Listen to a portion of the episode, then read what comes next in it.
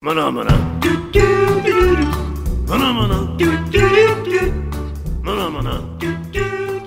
Que é a Menas de Inovação. Menas. Menos. Tudo bem. É, o- é a- Maná, maná. Olá, meu nome é Hulk Janelis, professor universitário, design de produto, sócio criativo da Atom Studios, youtuber e podcaster. Hoje está aqui com um cara cara, que é gente boa, a gente vê um monte de artigo dele, achou bem legal, porque ele está falando sobre essas novas tecnologias da era da informação, que tem um monte de gente falando aí que, nossa, é tudo novo, e como a gente, ele já vê que isso aí já é velho, a gente já tem que pensar mais para frente. Que é o Ricardo Cavallini, ele é autor de seis livros que abordam tecnologia, negócios e comunicação, é professor da Singularity University, embaixador do MIT Sloan Manager Review Brasil, um dos apresentadores do Batalha Makers no Discovery Channel, colunista no UOL sobre inovação e tecnologia e criador do RUT, o kit educacional eletrônico aberto, ecológico e acessível. Ricardo, valeu por ter aceito aí, cara, uma puta honra ter você aí no nosso podcast. E o brigadão. prazer é meu. Legal, tamo aí.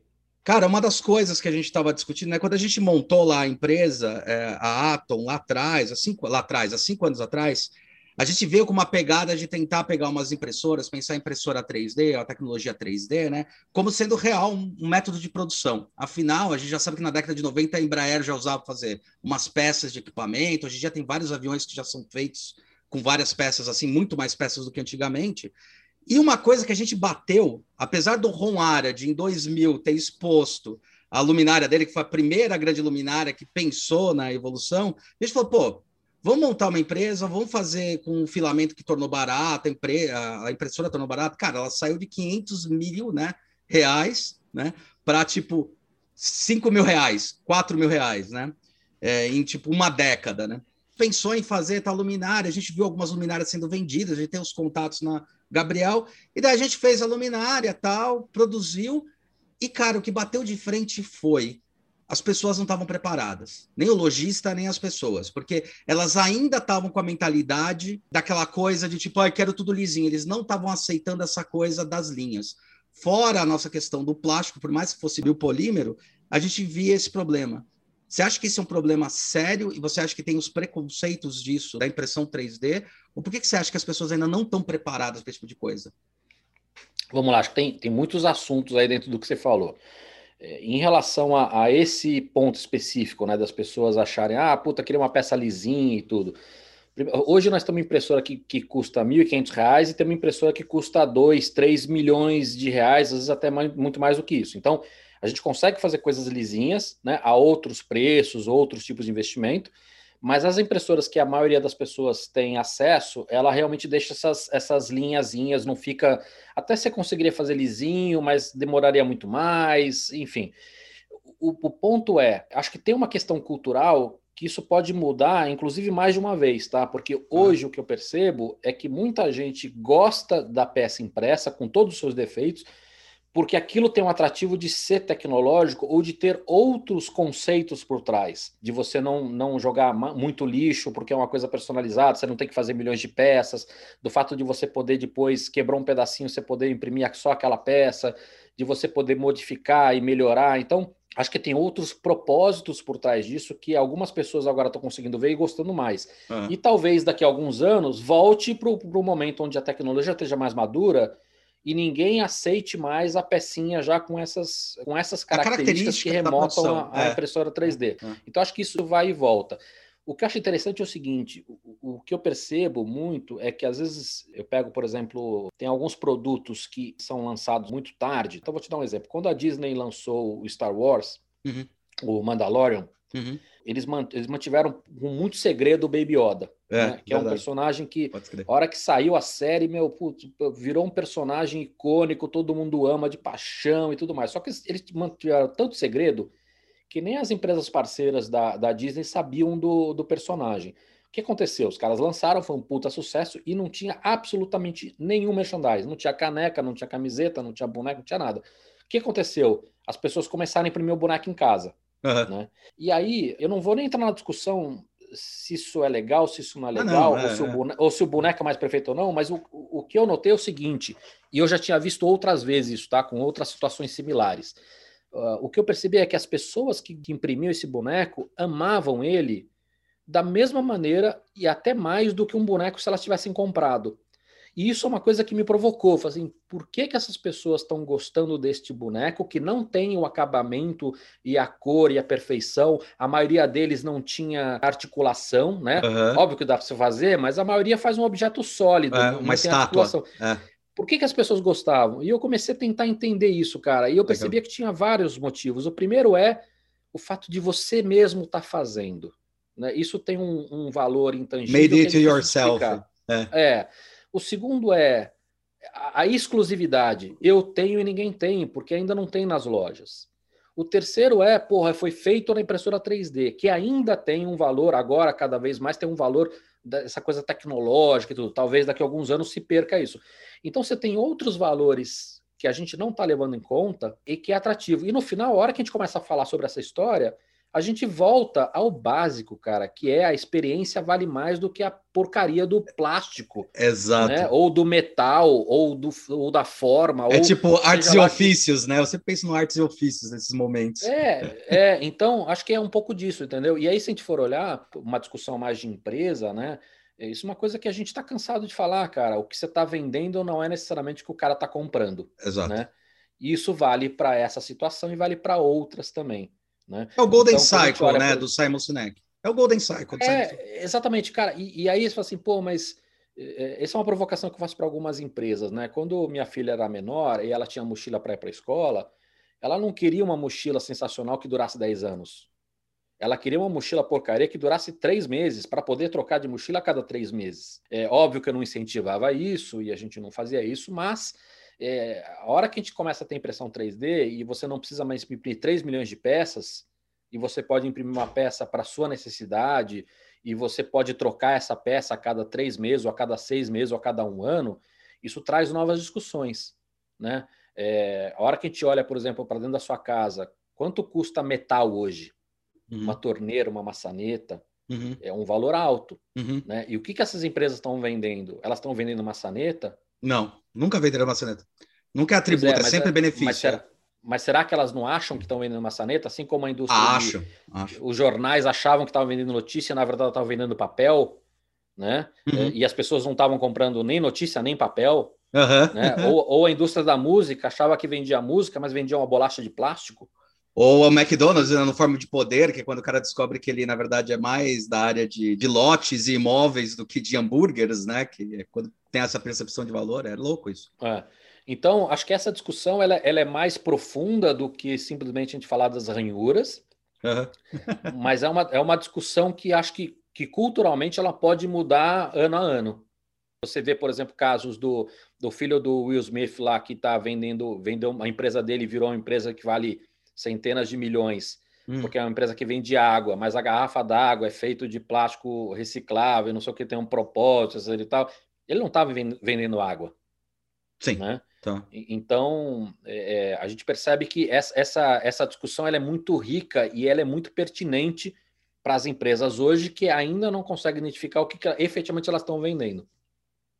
E, e, eu acho que fora isso, elas também têm um pouco de medo, né? Porque na hora que elas confundem muito, uma coisa que eu falo muito também dentro dessa relação é que as empresas têm que entender que o dinheiro ele é um resultado de um produto muito bem alinhado, um, de uma ideia muito bem alinhada com o mercado. Alinhada com o mercado que eu digo, a pessoa tem que desejar, tem que entender e você vende para as pessoas, né? E é por causa delas que você vende. E quando ficar voltando muito, eu vejo que as empresas começam a quebrar, elas falam, não, mas eu produzo escada, eu produzo cimento. Não, cara, você produz meio de locomoção para a pessoa chegar do outro lado, sabe? Não é asfalto. E talvez com as novas tecnologias e produção isso se torne mais eficiente, né? Porque você pode testar muito rápido, validar muito rápido e não precisa de um grande esforço de material, de, de bens é, é, base para você construir um novo produto, né? E você entregar relevância de serviço. É, mas eu acho que as novas tecnologias elas não estão fazendo as empresas evoluírem porque está levando novas ferramentas para as empresas. Não. não. Ela está fazendo as empresas evoluírem porque ela está trazendo riscos para as empresas. Então, é ah. muito mais pela dor do que pelo amor. Tá? Então, assim, tá. não é porque agora eu tenho impressora 3D ou, ou plataformas de prototipagem eletrônica rápida ou financiamento coletivo ou maneira de vender online, não são as novas ferramentas que estão impulsionando as empresas a evoluir. é o risco. É o consumidor está mudando, está todo mundo indo para cá, indo para lá. Agora o cara não precisa comprar, uhum. ele aluga e por aí vai, entendeu? Uhum. É, o, é sempre o risco. Por quê? Porque as empresas são máquinas. É óbvio que eu estou simplificando, mas as empresas sim, sim, são sim. máquinas e a máquina funciona para manter a máquina. Uhum. Então, por isso que é muito difícil inovar na empresa, por isso que é muito difícil a gente falar sobre risco, ou uhum. sobre testar, ou sobre prototipar, porque a máquina ela, ela é feita para fazer a máquina funcionar. Né? Então, é muito difícil a gente fazer qualquer tipo de mudança dentro de uma empresa. É, é difícil ela... mesmo, tá? Não é, isso não tem a ver é, com, é. com preguiça ou, ou com. Não, não, não, não estamos falando que as pessoas não são burras ou são preguiçosas ou são. Não é isso, cara. É, é, é que o mecanismo das empresas realmente é complicado de mudar, entendeu? É, o que a gente acaba falando daquele, acaba engessando em alguns pontos e tem que fazer o negócio funcionar e girar, é um fato.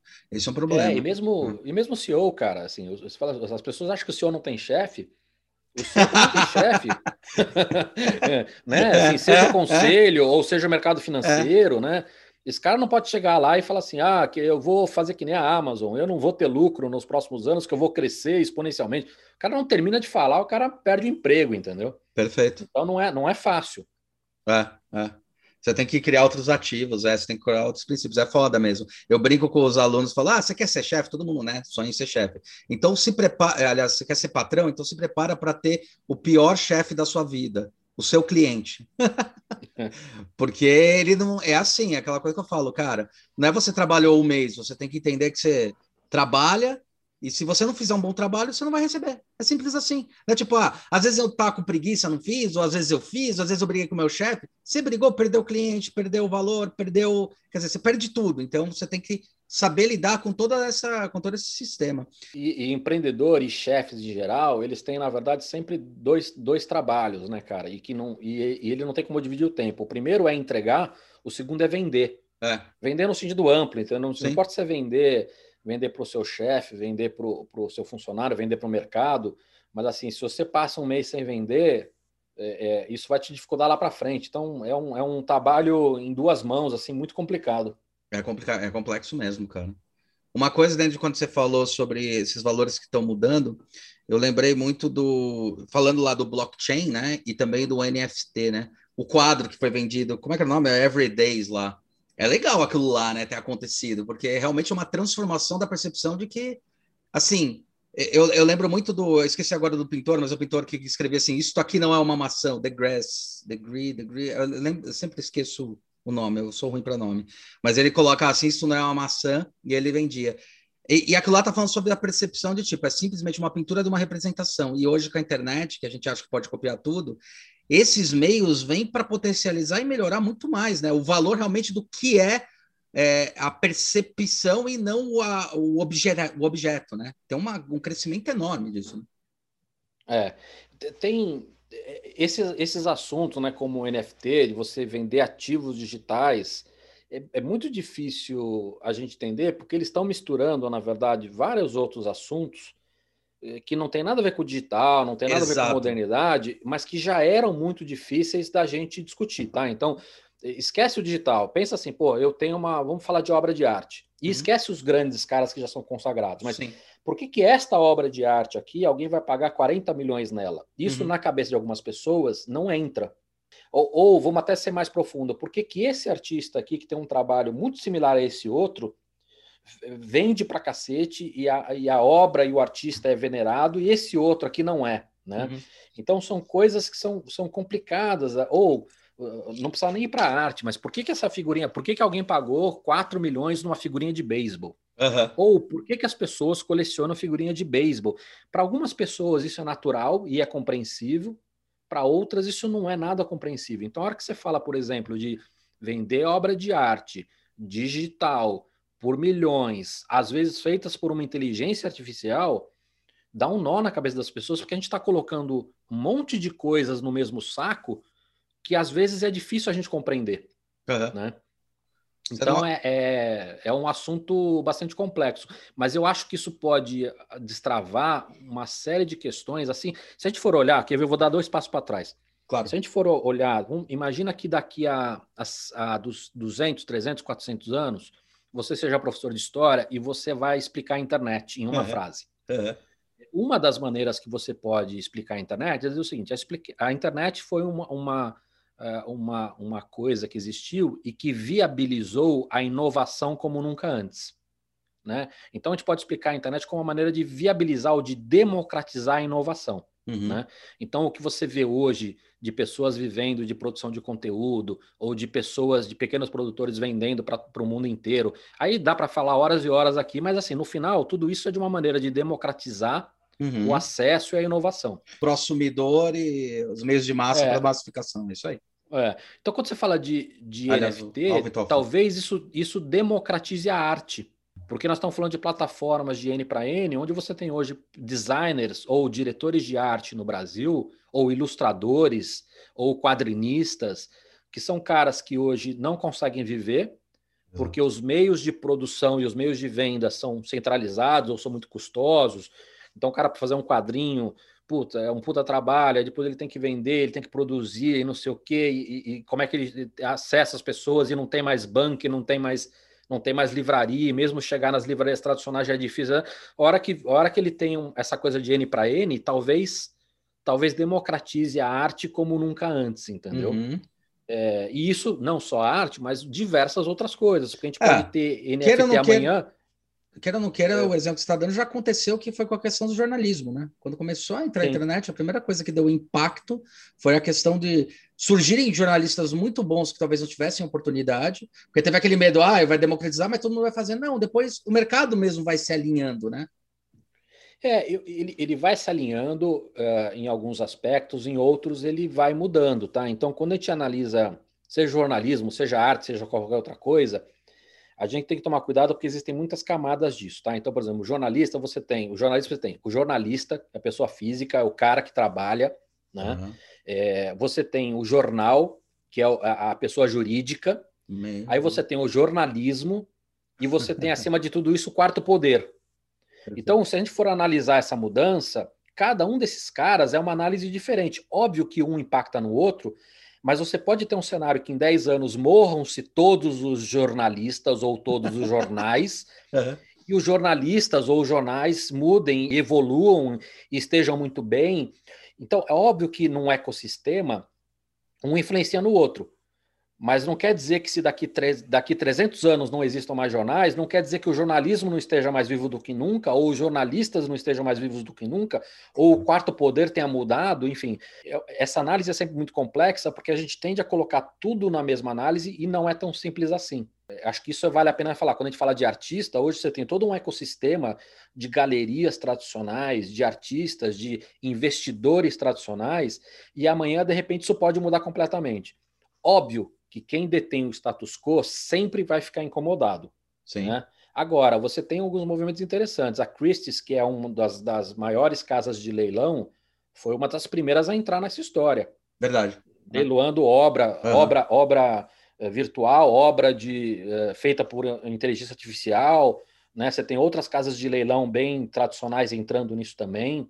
É, acho que tem uma, uma questão no momento que a gente vive hoje, que como as empresas, mesmo de segmentos onde não tiveram impacto profundo ainda, olharam para o lado e viram outros segmentos muito transformados, já entenderam que mesmo que não precisa esperar a água bater na bunda, porque a água vai chegar na bunda. Uhum. Então, de repente, você fala assim, pô, mas a casa de leilão, o segmento deles talvez não foi tão transformado quanto a indústria de, de investimento financeiro, por exemplo. Mas o cara olha para o lado e fala assim, cara, mas a gente vai ser. O cara uhum. olha para NFT e o cara fala: a gente vai ser. Uhum. Então, assim, ou a gente entra ou a gente entra. Né? Uhum. Então, ele não precisa esperar esse mercado acabar com o mercado dele ou botar o mercado de ponta-cabeça para ele se mexer. E fica mais fácil ele convencer, inclusive, o acionista dele, entendeu? Sim. Tá vendo o que aconteceu com o fintech? O que está acontecendo com isso? Está acontecendo com aquilo? O que aconteceu com isso? Está acontecendo com o varejo? Está acontecendo com isso aqui? Então, ó, Olha NFT. O NFT é quem vai nos matar. Então vamos entrar nessa história. É mais fácil você convencer os caras, porque você tem quilos e quilos de, de benchmark, de exemplo. Uhum. Novamente, a gente tem que olhar a empresa como máquina, né? E como máquina, uhum. muitas vezes essa história de você ter o benchmark, de ter o exemplo, é o que ajuda o cover my ass, ajuda a dar o exemplo, ajuda a convencer as pessoas. Sim, sim. É, você fez lembrar de duas coisas, né? Uma que eu acho que os discursos que eu ouço hoje, nessa nova transformação que a gente está, são os discursos que eu ouvia na, nos livros de história quando saiu do agrícola para o industrial.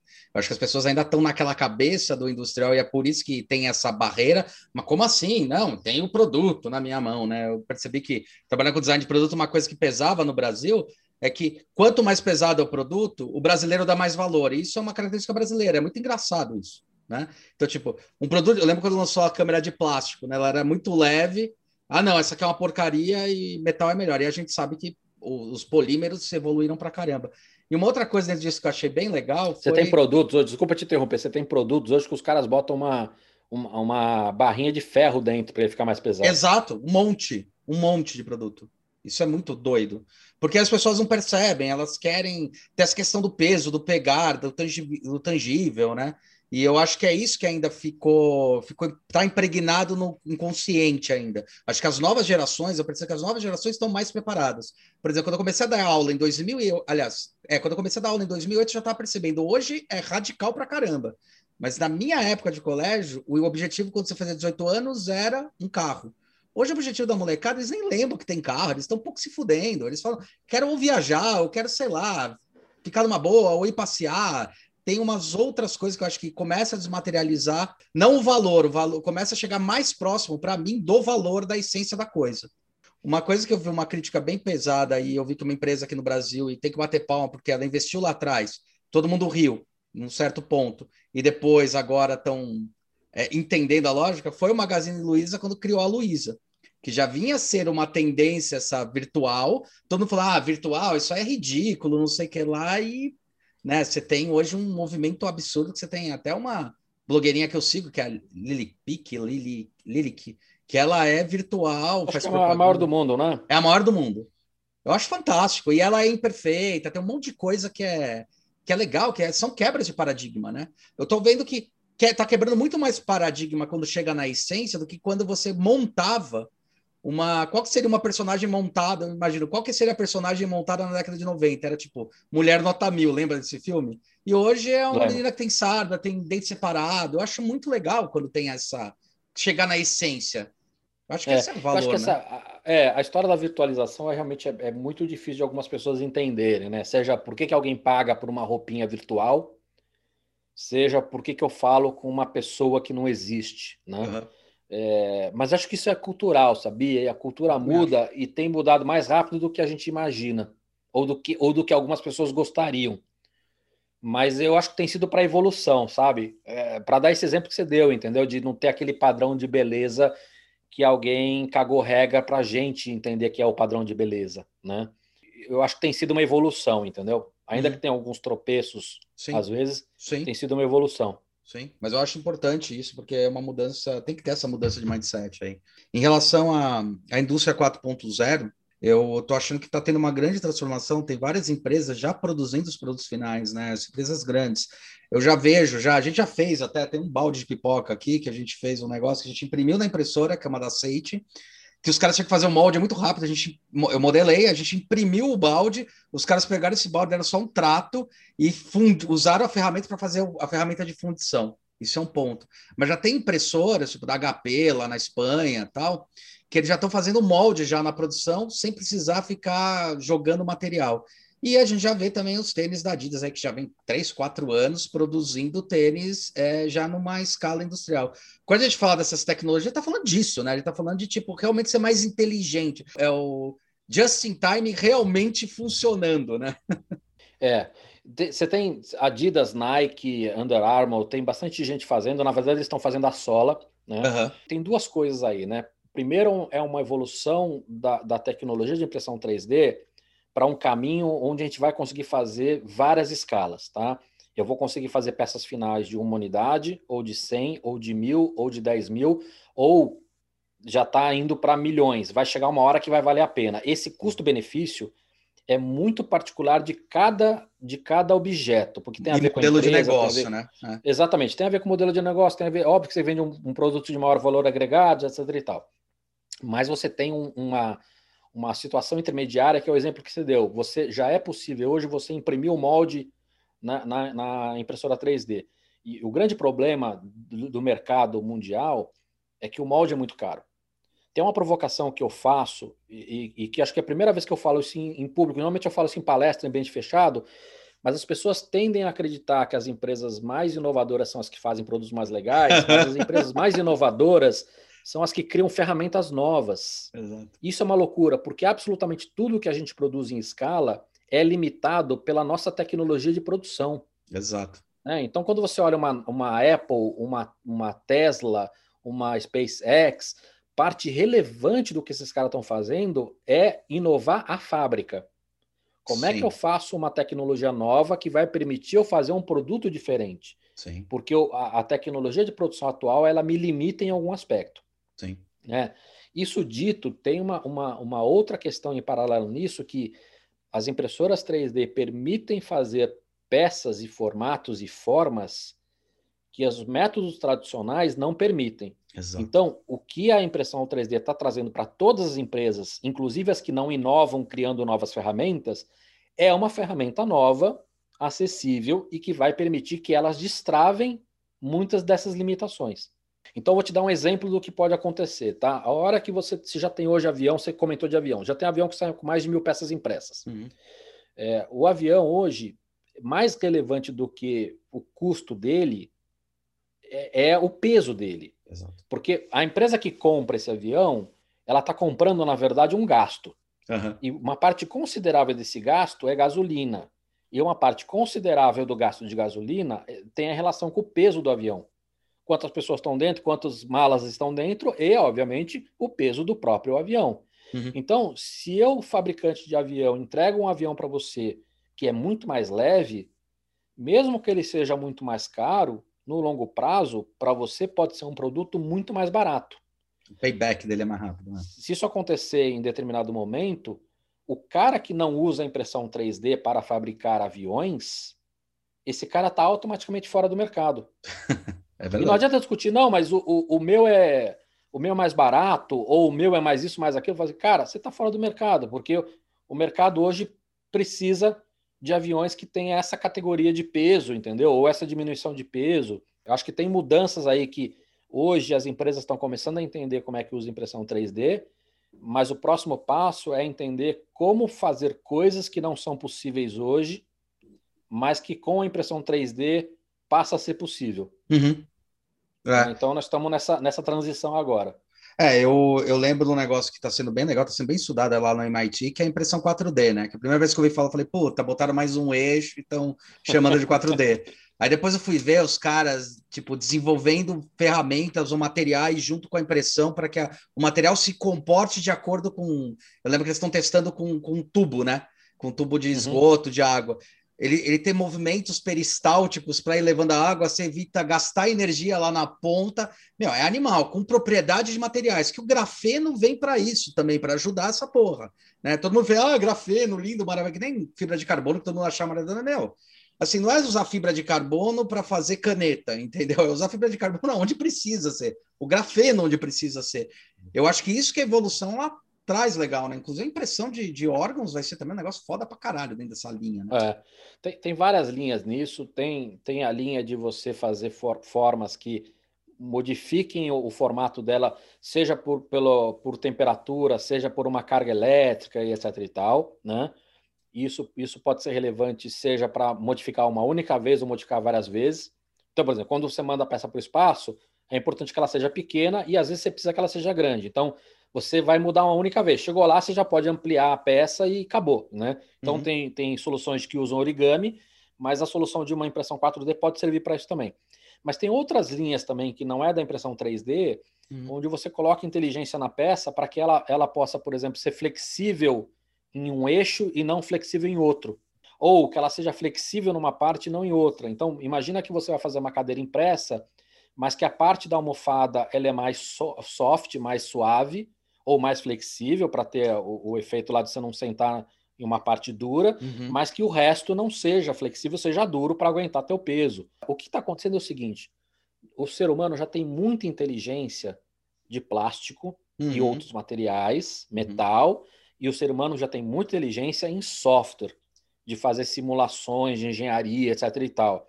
Agora que a impressão 3D está ganhando um volume interessante e um mercado interessante, essas duas ou mais inteligências estão se aproximando e estão juntando com a impressão 3D.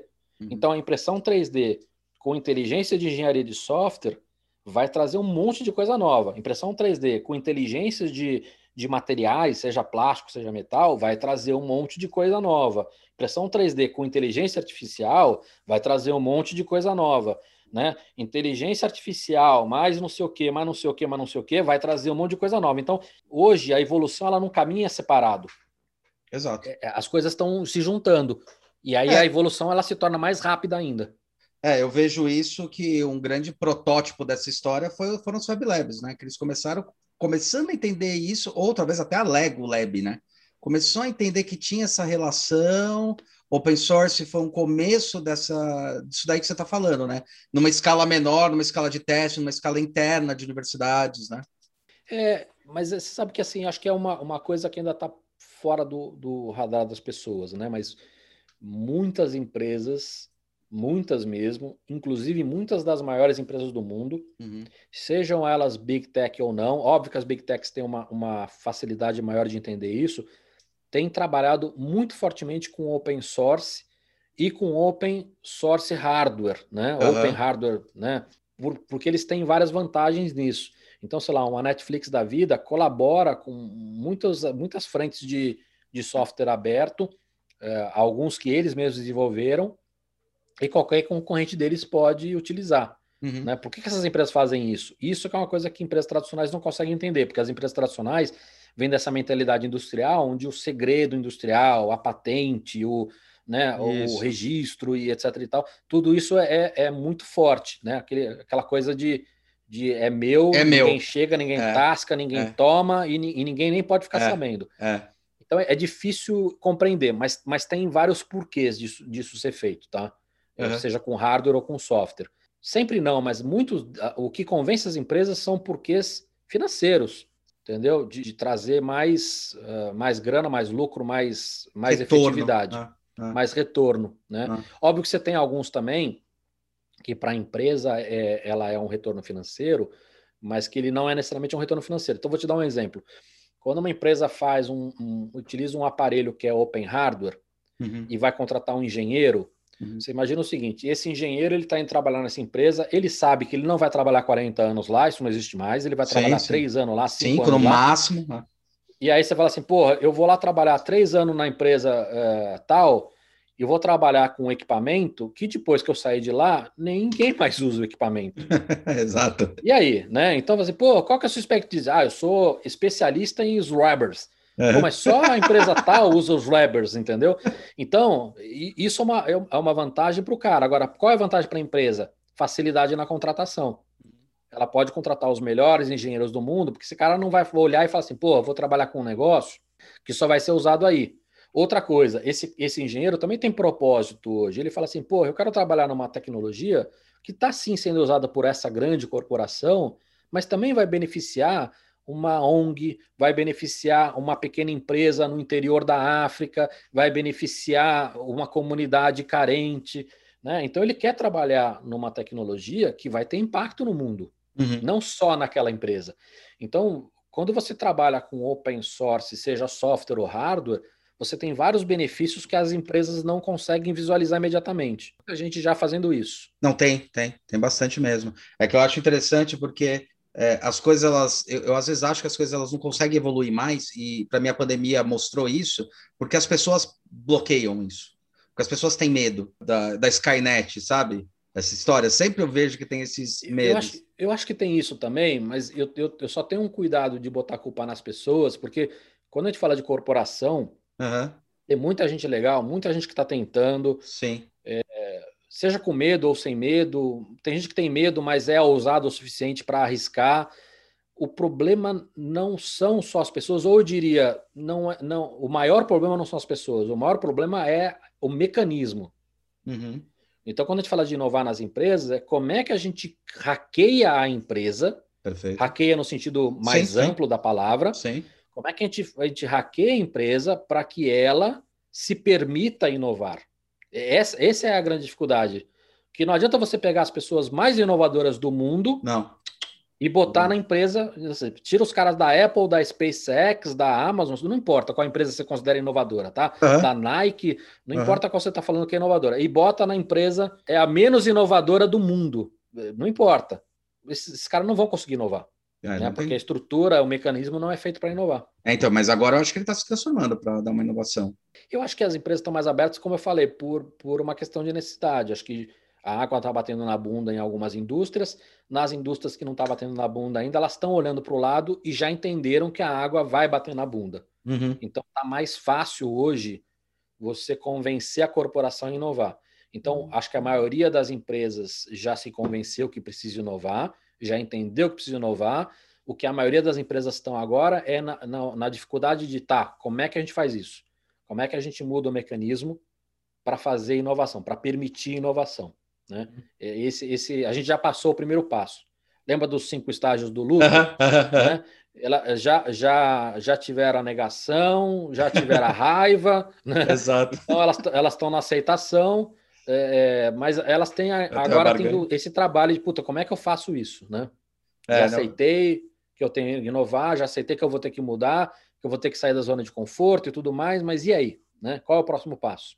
É, eu tô, eu sinto isso, é engraçado falar isso, porque teoricamente, da onde vêm essas pessoas futuras que vão trabalhar nas empresas, elas vêm das universidades. E eu percebo que a universidade está travada. Aqui no Brasil está bem travada em relação a isso. Eles ainda estão com mentalidade industrial no esquema de ensino. Então, como é que você muda uma mentalidade para as pessoas que vão ser os, as futuras CEOs com ainda é, uma base que constrói a sua carreira, a sua coisa, consolidada dessa maneira?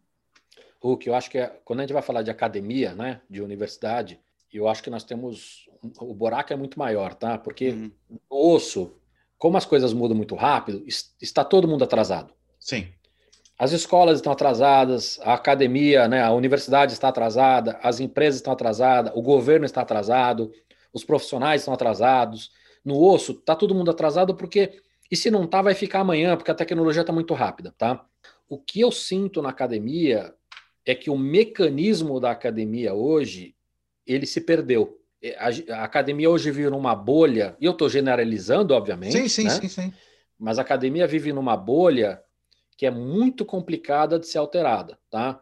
E aí você tem camadas nessa discussão. Uma das camadas é a, a academia no Brasil, ela ela está mais preocupada em gerar volume do que gerar qualidade. Perfeito. Né? Perfeito. É, isso é uma discussão longa que dá para fazer três podcasts sobre isso.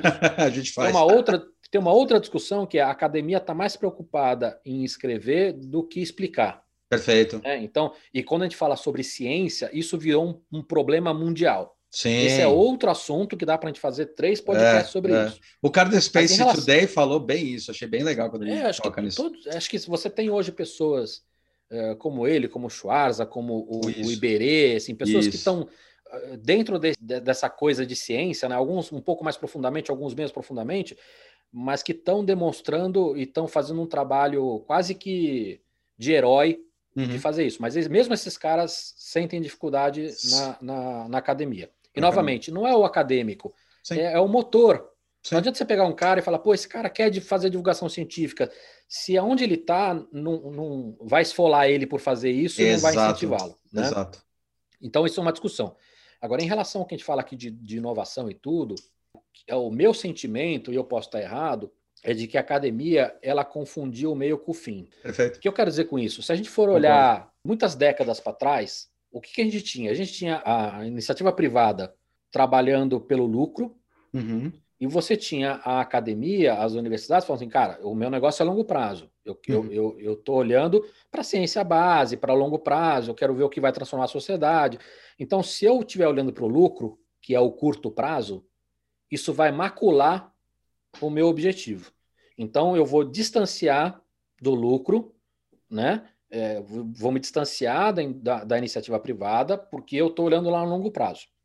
O que acontece numa, num universo hoje, onde as coisas estão acontecendo muito rápido, e não dá mais para você trabalhar sozinho, não importa se você está falando de uma empresa, de uma universidade, de um governo, não dá mais para trabalhar sozinho, as coisas estão. E você precisa de ter parceria, você precisa ter colaboração, e você precisa ter ajuda, não só financeira, mas de inteligência, etc. e tal, as coisas. E, e aí essas duas precisam se unir. O que acontece é que você tem dentro da, da academia todo um mecanismo que foi feito para essa distância, e pior, pessoas que nunca entenderam esse objetivo inicial uhum. e passaram a ter orgulho dessa distância. Então Perfeito. você tem hoje professores ou diretores acadêmicos que têm orgulho de ser distante da iniciativa privada e nem entende por que, que essa distância lá no passado era legal. Uhum. Ele simplesmente tem orgulho disso. Uhum. E também é uma defesa própria. Sim. Porque se ele não tem essa distância, ele talvez seja qualificado de uma outra maneira. Ou contaminado. Né? Tem, é, é. Ou contaminado, ele não tem mais a exclusividade que ele tem, né? Então. Famoso é, escudo anal. É, então acho que assim, hoje o que eu percebo é que assim, o, o que era um meio para um fim se tornou um, um fim em si. Então hoje a academia tem orgulho dessa distância e, e, e, quer essa distância sem nem saber por que ela quer essa distância. Uhum. Né? É, e isso acho que é um problema grave quando a gente fala de evolução, mesmo para a sociedade. É que eu é. acho, eu, eu, joguei isso em pauta porque eu vejo, por exemplo, o fundamental ou o básico, ele já está começando, já se, trans, tá, vem se transformando por pelo menos uns 15 anos. Né? Então, hoje eu vejo muitos, muitos colégios fundamentais, tudo bem, pode ser uns mais caros, mas tem também os modelos padrões do, do, do Estado tal, tem vários, que tem muito mais é, a audácia de tentar se inovar em coisas da educação em relação a tipo a realmente fazer com que o aluno participe de uma ação e não que ele decore uma coisa e às vezes eu vejo que na universidade ainda está travado nesses moldes, é isso que eu estou falando, entendeu? Então eu vejo que a educação básica muitas já se transformaram, né? A gente tem aí várias classes de, de, de transformação na educação base, construtivismo, né? Tá falando do construtivismo, uhum. Lacan, tá falando disso. E eu vejo que isso está acontecendo, tanto quando eu vou dar uma palestra em, em algumas, alguma, alguns colégios, convidado pela faculdade, é, eu, ve, eu olho e falo, puta, os caras estão começando a ficar preparados, sabe? Você vê que tem algumas matérias que estão querendo juntar as coisas tal. E daí o cara entra na universidade, ainda tem um pouco dessa blocagem, me incomoda. É, e não eu, é o MEC, que nas entendeu? escolas, é, Eu não diria que as escolas já, já se transformaram, mas eu acho que tem muitas iniciativas legais e eu acho que tem algumas coisas que já começaram a, a, se espalhar de maneira mais efetiva. Então, hoje, por exemplo, falar de STEAM, de, de colocar mais artes, mais ciência, mais tecnologia, já é cair no comum. Sim. Você colocar a história de movimento maker nas escolas também já é, já, já é chover no molhado. Né? Mas você tem coisas mais profundas de trabalhar com projeto e etc e tal, que ainda são iniciativas mais isoladas, tá? Eu acho que tem uma discussão que ainda não é feita na escola, Aí volta para aquele assunto que a gente começou, né? Do que, que a gente vende, o que, que as pessoas estão comprando, é, que é entender é por que, que eu ensino uhum. isso, por que, que eu ensino aquilo, uhum. por que, que eu dou aula de inglês, uhum. por que, que eu dou aula de história, por que, que eu dou aula de matemática. Nem mesmo os professores que dão aula, e eu estou falando isso porque eu converso com muitos deles, e quando eu faço essa pergunta, muitos deles nunca tinham parado para pensar nessa pergunta. E a resposta é sempre uma resposta padrão.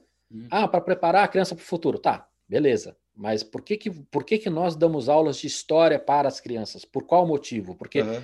é, por que, que eu não elimino história e boto uma outra matéria qualquer? Né? Uhum. E aí, quando você vai chafurdando nisso e você vai pesquisando por que, que a gente ensina inglês, por que, que a gente estuda e ensina história, os motivos pelo qual a gente ensina um e o outro talvez tenham mudado. Uhum. E a maneira, a maneira que a gente ensina tem mais relação com aquele motivo inicial. Uhum. Então, vou dar alguns exemplos, tá? Por que, que o inglês é muito baseado em gramática e menos em conversação? Uhum. Porque antigamente a gente aprendia cultura nos livros. Perfeito. Hoje você aprende outras culturas no YouTube.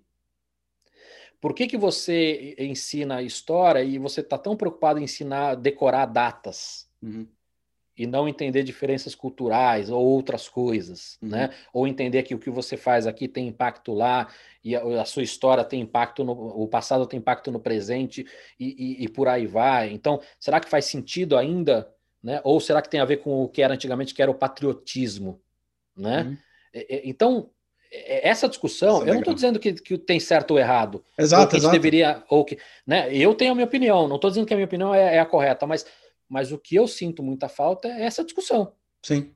Ela não tem.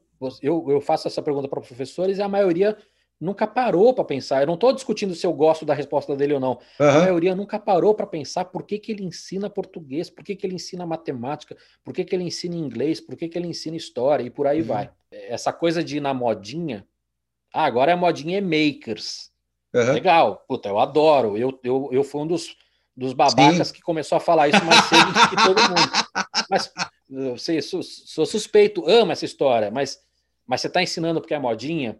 É, é. Né? Eu acho que entendeu o valor, né? Eu sempre falo que a moda ela vem para dar aquele boom inicial de todo mundo entender, mas é, chamar tem, gente para é, se consolidar. Ela tem seu valor. Ela tem seu valor, entendeu? Inclusive comercial. Sim. Você tem escola, as escolas privadas, né? Elas começam a fazer algumas coisas que são legais, porque isso também é uma maneira de mostrar que elas estão em dia, estão modernas. Uhum. Isso tem seu valor, inclusive comercial, né? Sim. Então a moda ajuda nisso também. Óbvio, quando a moda é algo legal, né? Quando a moda não sim, é algo sim. legal, não, mas, mas a moda ajuda. É, quer ver fazer um paralelo? A moda de ensinar Agile hoje nas empresas. Tá. Não é Agile que vai sozinho destravar a inovação na empresa, mas é uma das competências que é interessante de, da empresa aprender. É uma modinha, uhum. mas é uma modinha boa. Sim. É bom que as empresas. Agora, é ruim que as empresas acham que só ensinando Agile vai resolver. Então, vai. aí a minha crítica, por exemplo, quando o pessoal vem chamar, tá falando lá do design thinking, quando a gente fala que design thinking é uma metodologia, aí que vem o problema de quando fala da metodologia. As empresas uhum. elas vão aprender achando que a metodologia você vai seguir os padrões do método. E na verdade você tem que entender quais são os gaps, né? Então, tipo, se eu começo do fim, como é que eu valido? Se eu começo do começo, como é que eu valido? Parece que o que eu falo é isso, é essa máquina é que não funciona direito. Eu acho que é aí que está a questão da inovação e a cabeça da, das pessoas, dos jovens hoje, né? Que é justamente isso. Eu entendo que as coisas não são alocadas em caixinhas e eu tenho que ter uma sequência. Eu sei que eu tenho que explicar na sequência. Então, isso que me, me incomoda um pouco. As universidades de, de, design, que eu dou aula em quatro, né? Então eu sinto algumas coisas nisso. É assim: ah, vamos ensinar fazer luminária porque luminária é simples. Para quem? Você está falando sobre meio de produção ser simples, mas que luminária é simples? Então, assim, não é porque é simples ou não. A questão da complexidade do pensamento do projeto, da relevância dele, né? Então, é, é essa discussão. Eu, eu, vejo que alguns colégios, algumas coisas já estão se propondo a fazer isso. Tem algumas, até universidades, alguns lugares falam: ah, o problema do MEC, o problema não é o MEC. O problema é como você interpreta aquela famosa história, história da ABNT, né? A BNT é um calhamaço desse tamanho, mas no fundo, no fundo vão ser as universidades que vão definir quais são as regras que eles vão seguir para os documentos deles. Então, é, acho, que tem um pouco o, dessa. Mac, o MEC ele é, ele é uma das barreiras, mas ele não pode ser entendido como uma desculpa, tá? É, eu, eu não acho que é uma é, desculpa. Assim como você tem outros segmentos que o cara fala assim: ah, porque a gente tem muita legislação, a gente tem muito isso, tem muita regrinha, isso. Cara, e, e que segmento que não tem mais regra, mais problema do que o segmento bancário? Exato, né? exato. Isso não impediu esse, esse ser o primeir, a primeira indústria a ser transformada. Sim. Então, óbvio que eu entendo as dificuldades do, do, das universidades, dos professores, é, é, é, sempre muito difícil, tá? E, e eu não estou sendo irônico, é realmente Sim. sempre muito difícil. Sim. O dia a dia do cara, o cara ganha mal, puta, o cara não tem tempo, aí o cara trabalha, depois tem que corrigir prova, e, a, puta, e, e as universidades não têm verba, e tem o MEC, assim, eu entendo tudo isso. Mas, cara, todas as indústrias têm esses problemas todos, entendeu? Todas. É, a grama é sempre mais verde do, do, do vizinho. É, não, isso eu entendo a barreira, mas não pode ser uma desculpa. É, eu, eu, eu costumo dizer, é, tem um exemplo que eu às vezes dou dentro desse, desse pilar, é assim, cara, muito legal, papel reciclado, toda essa história, né? Mas, vamos ser honestos, uma Tilibra está muito mais preparada para a devolução da água limpa do que você fazendo papel reciclado na sua casa, que vai usar tingimento e vai jogar tudo na pia.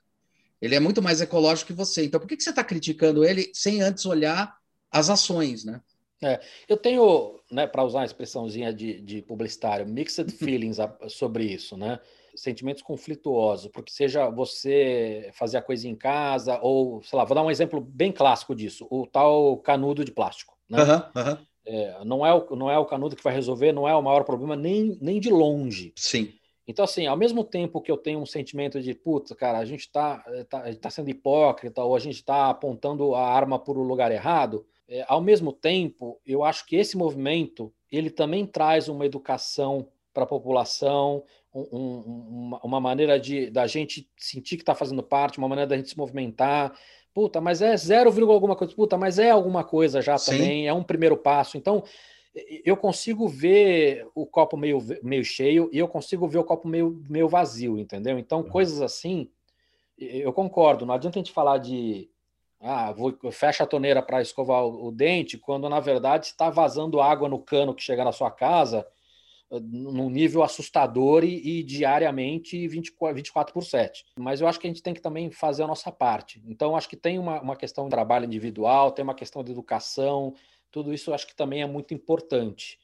Mas a gente não pode esquecer do resto. Não adianta falar assim, ah, puta, parei de, de, de usar canudo, tá resolvido o problema. Não sim, tá. Sim, sim. Né? Não Sim. tá nem um pouco resolvido o problema. Tem, você tem feito cortes ou não? Não, a gente vai começar a fazer, mas a gente não faz cortes. Ah, mas eu, eu, no meu próximo podcast, eu, eu quero fazer cortes. Né? Primeiro, assim, no, no YouTube é meio óbvio, Aham. mas eu tô querendo fazer um- uma playlist de cortes no Spotify também, sabe? No Spotify e outros, né? Eu Aham. tô pensando realmente na maneira de consumir, porque você tem pessoas que gostam de consumir uma hora e meia, Sim, não importa se é direto ou picado, sim, sim.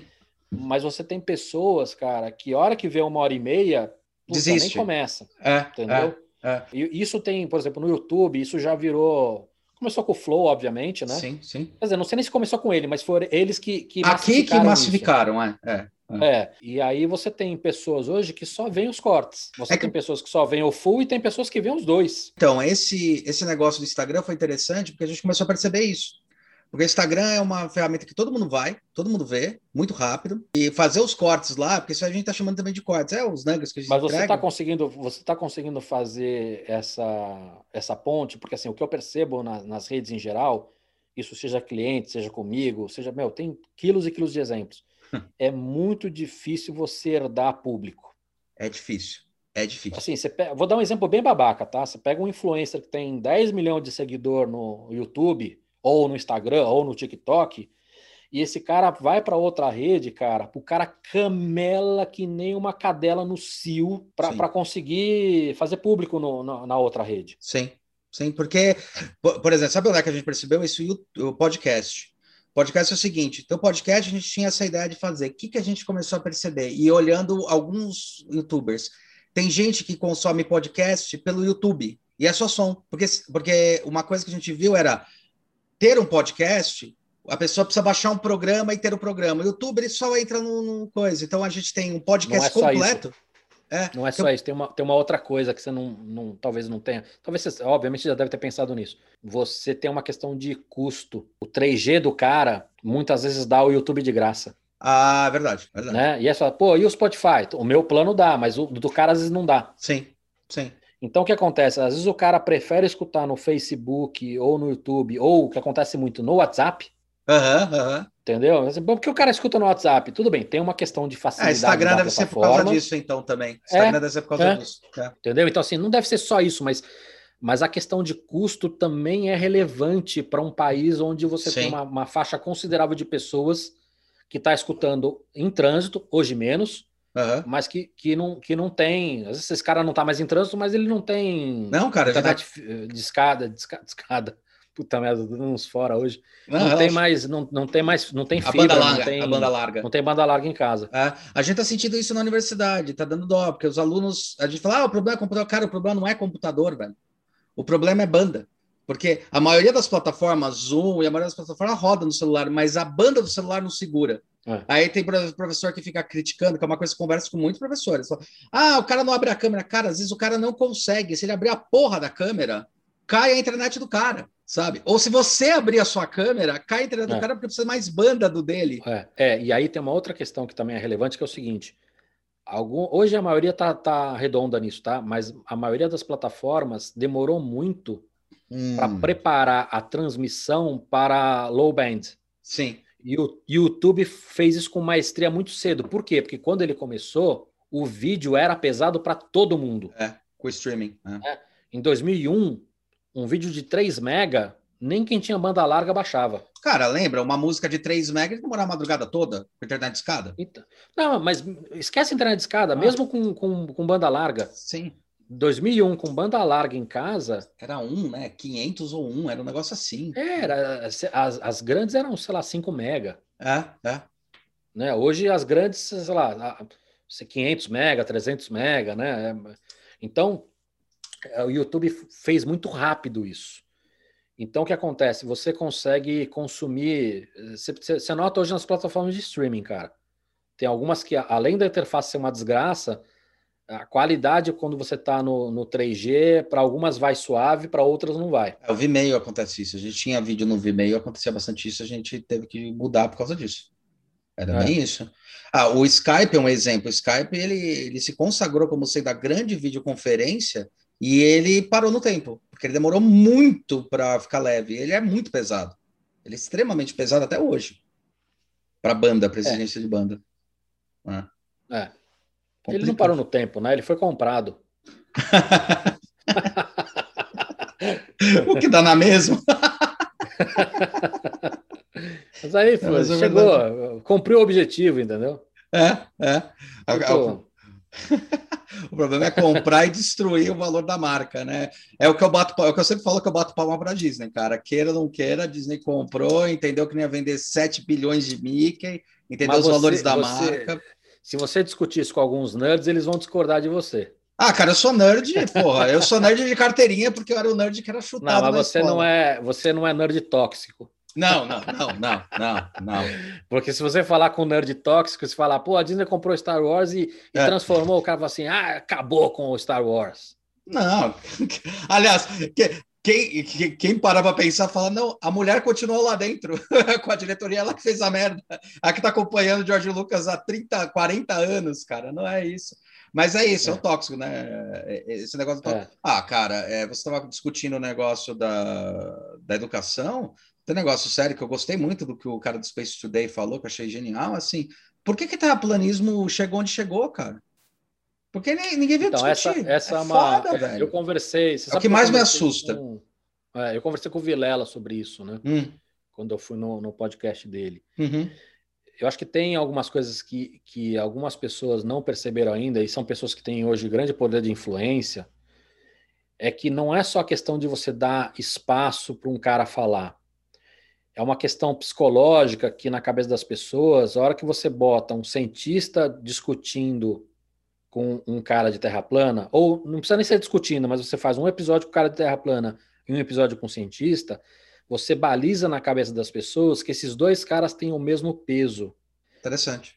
E isso ajuda. Ah, mas eu estou dando espaço para dois. O cara que é burro que vai que vai para um lado vai para o outro, cara. Mas assim, psicologicamente, não, não é assim. Você está comparando, você tá comparando duas coisas, assim, pô, tá aqui, ó, dois argumentos diferentes para você ver qual você gosta mais. E tá errado, porque não é verdade isso. Fato. Um é pseudociência, um é, é fake news, um é mentira.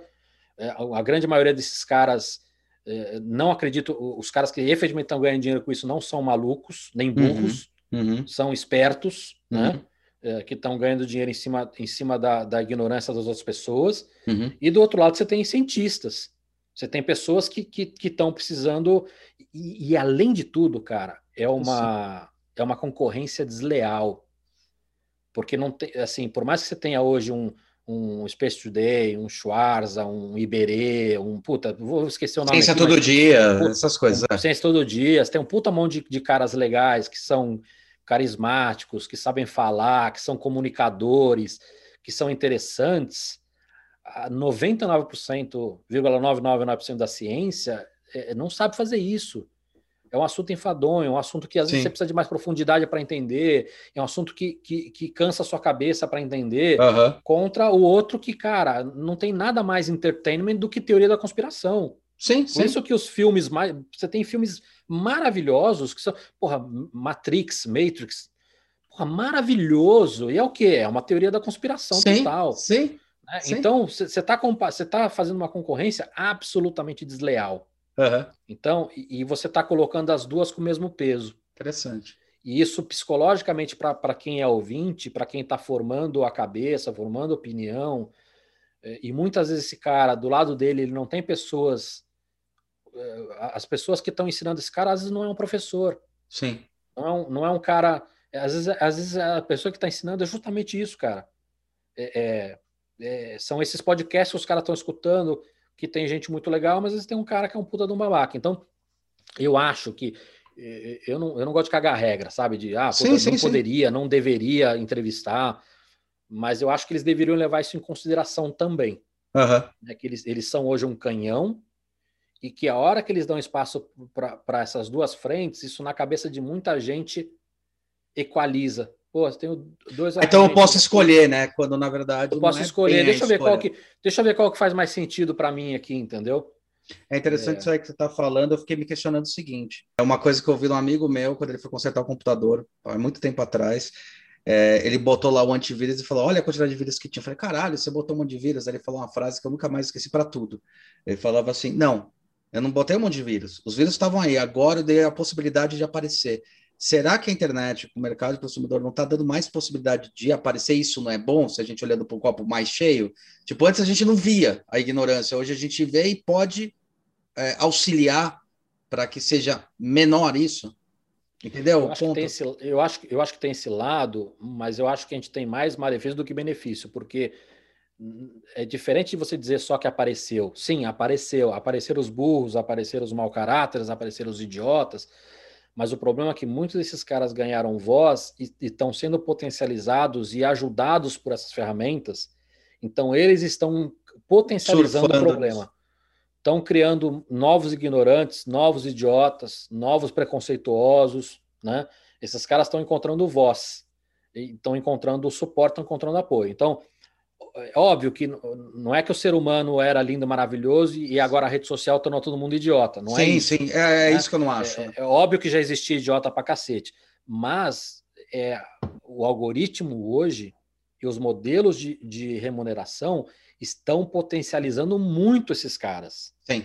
E eles estão proliferando como nunca. Sim. É muito difícil você fazer uma hortinha na sua casa. Agora, criar mofo, criar, criar, sabe? Chamar formiga, chamar, chamar praga, chamar musgo, chamar, é, é muito mais fácil, entendeu? Uhum. Eu acho que hoje não dá para a gente olhar o copo meio cheio.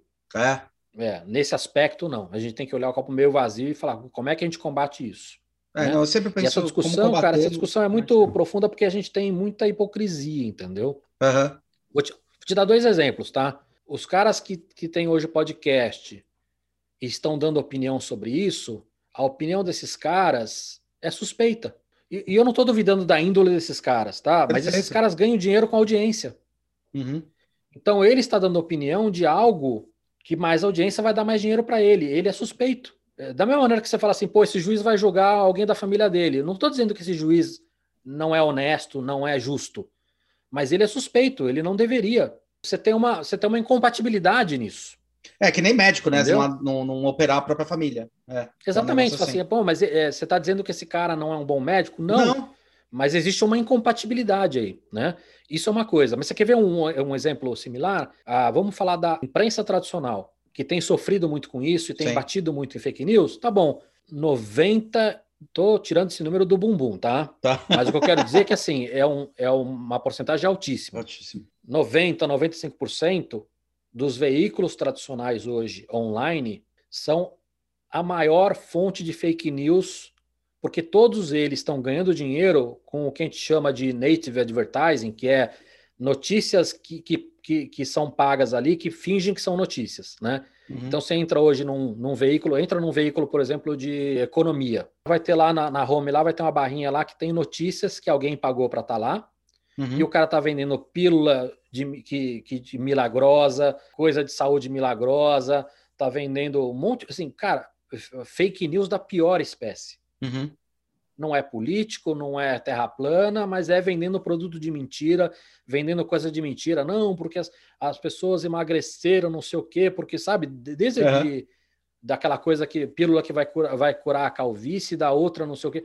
Então, assim, pô, então peraí. Então, os veículos hoje que também discutem isso, também reclamam disso e também falam da importância de, da informação, na home dos caras tá lotado de fake news e notícia mentirosa. E aí, não é hipocrisia isso? É complicado. Pois é, porque esses caras, muitos desses veículos hoje estão com problemas financeiros muito grandes. Uhum. E esses caras estão pagando, muitas vezes upfront, né, uma grana que eles pagam an, an, uma, grana, uma grana antecipada muito, muito grande para esses caras. E aí?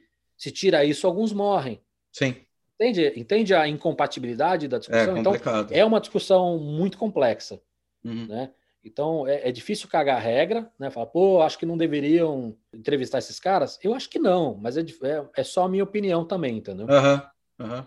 Eu acho é, que tem que esconder a, a sujeira debaixo do tapete, mas eu, eu acho que, que da maneira como é feito hoje, no modelo como é feito hoje, esses caras não estão colaborando, não. Eu, quando eu li o livro O Poder do Hábito, ele comenta isso. É mais fácil você dar uma notícia é, alarmante e alertar o cérebro do que você fazer a pessoa querer refletir, porque nós, como animais base, estamos acostumados a estar tá sempre alerta, sabe? Eu quero, eu quero só divulgar o, o podcast que não está no ar ainda, mas. Manda bala. Mas, cara, queria, e, e assim, queria convidar também todo mundo, que quem gostou do papo, para poder. Eu vou lançar um podcast novo, né? Fiz algumas uhum. temporadas lá no, no UOL, fiz, fiz duas temporadas também lá na revista do MIT, MIT Sloan, mas estou lançando o novo podcast agora, que vai ser com vídeo também. Então não está no ar ainda, mas quem gostou do papo, ia pedir para me seguir em qualquer rede. Procura meu nome, Ricardo Cavalini, tem Twitter, Instagram, LinkedIn, Facebook, me segue, porque assim que lançar eu vou eu vou divulgar em, em todas as redes, né? Uhum. É, e quem tiver curiosidade de me ver mais, tem meu canal no YouTube, que está um pouco abandonado, mas tem muito vídeo interessante lá, seja de impressão 3D ou de alguns dos assuntos que a gente comentou aqui, também dá para só procurar pelo meu nome que você acha fácil lá. Legal, Ricardo. Cara, foi um prazerzaço falar com você. Obrigado pela, pela eu que disponibilidade. Agradeço, adorei o papo. E aí, eu não, eu não sei como é que vocês fazem para editar tudo, mas aí me manda quando for lançar. Mas, cara, foi um tá prazerzaço. Legal pra caramba. A gente tem que conversar bastante coisa. Se der certo, é, a gente tá com os canais abertos aí. Se você quiser divulgar, fazer alguma coisa, pra gente é importante. O YouTube, ele tá é para isso também. E uhum. fique tranquilo. Obrigado, viu, Cavalinho? Obrigado a você, meu. Um abraço, meu. Abraço, cara. Valeu. Tchau. Tchau, tchau.